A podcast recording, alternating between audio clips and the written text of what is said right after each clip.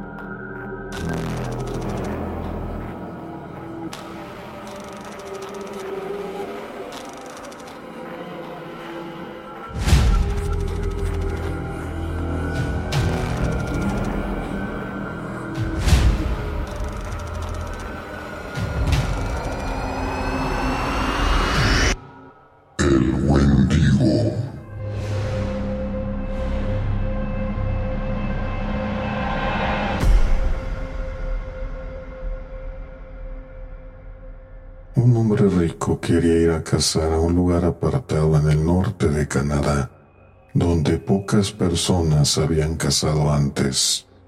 Viajó hasta un puesto fronterizo e intentó encontrar un guía que lo llevara, pero nadie quería acompañarlo.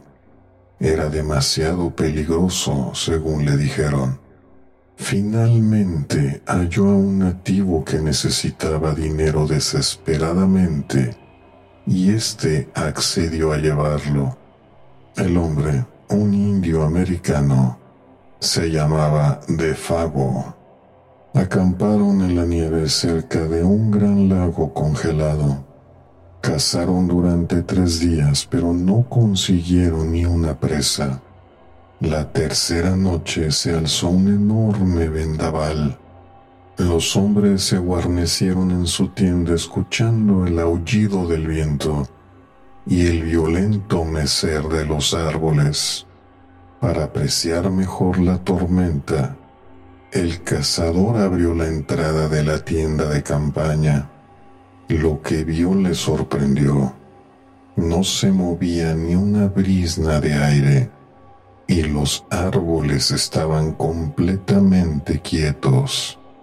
Sin embargo, él oía el aullido del viento, y cuanta más atención prestaba, más sonaba como si estuviera pronunciando su nombre. De Fago, de Fago, se oía decir. De Fago. Debo estar perdiendo la cabeza, pensó el cazador pero de Fago había salido de su saco de dormir. Estaba acurrucado en un rincón de la tienda con la cabeza escondida entre sus brazos. ¿Qué significa esto? preguntó el cazador. No es nada, repuso Defago, pero el viento seguía llamándolo, y Defago se mostraba cada vez más inquieto. Defago, lo llamaba Defago.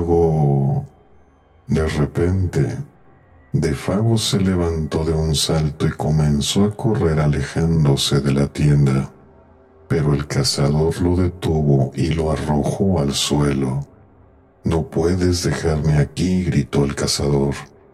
A continuación, el viento volvió a llamar y de Fago se soltó y corrió hacia la oscuridad. El cazador lo oía gritar mientras huía. Gemía una y otra vez.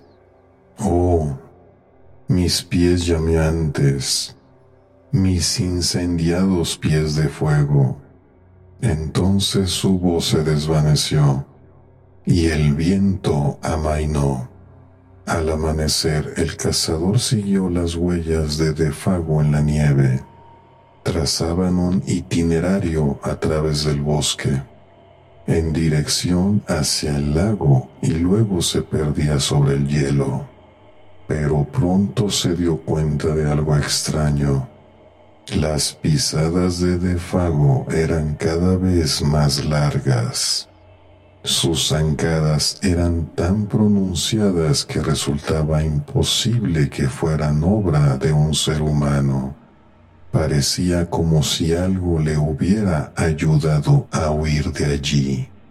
El cazador siguió las pisadas hasta en medio del lago, pero allí desaparecían. Al principio pensó que Defago se habría caído a través del hielo, pero no había agujero alguno.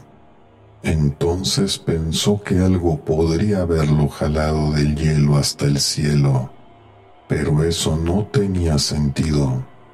Mientras permanecía en pie preguntándose qué había sucedido, el viento arreció de nuevo.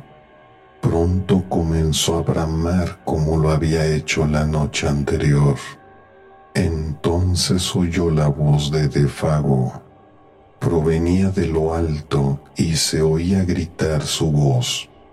Oh, mis pies llameantes, mis incendiados pies de fuego, pero no había nada que pudiera verse.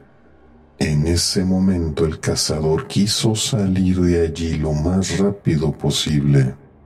Regresó al campamento y empacó sus pertenencias.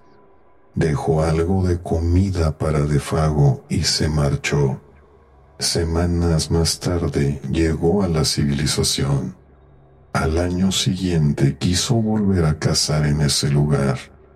Fue al mismo puesto fronterizo para encontrar un guía. La gente de allí no podía explicar lo que le había sucedido a Defago aquella noche, pero no lo habían visto desde entonces. Tal vez fuera el Wendigo, dijo uno de ellos, quien rió al insinuarlo. Se supone que viene con el viento. Te arrastra a gran velocidad hasta que tus pies y otras partes de ti se queman. Entonces te lleva al cielo y te suelta. Es una historia sin pies ni cabeza, pero eso es lo que algunos de los nativos cuentan.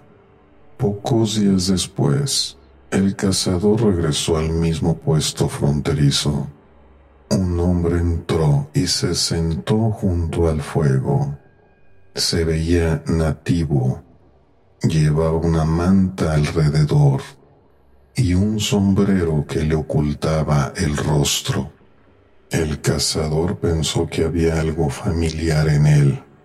Se acercó y le preguntó, ¿Es usted de Fago? El hombre no respondió. ¿Sabe algo de él?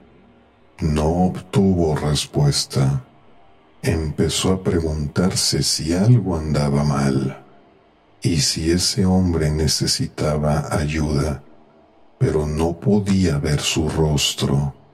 ¿Está usted bien? preguntó. Tampoco entonces obtuvo respuesta. Para poder mirarlo, levantó el sombrero del hombre. Entonces gritó. No había nada bajo el sombrero, salvo un montón de cenizas.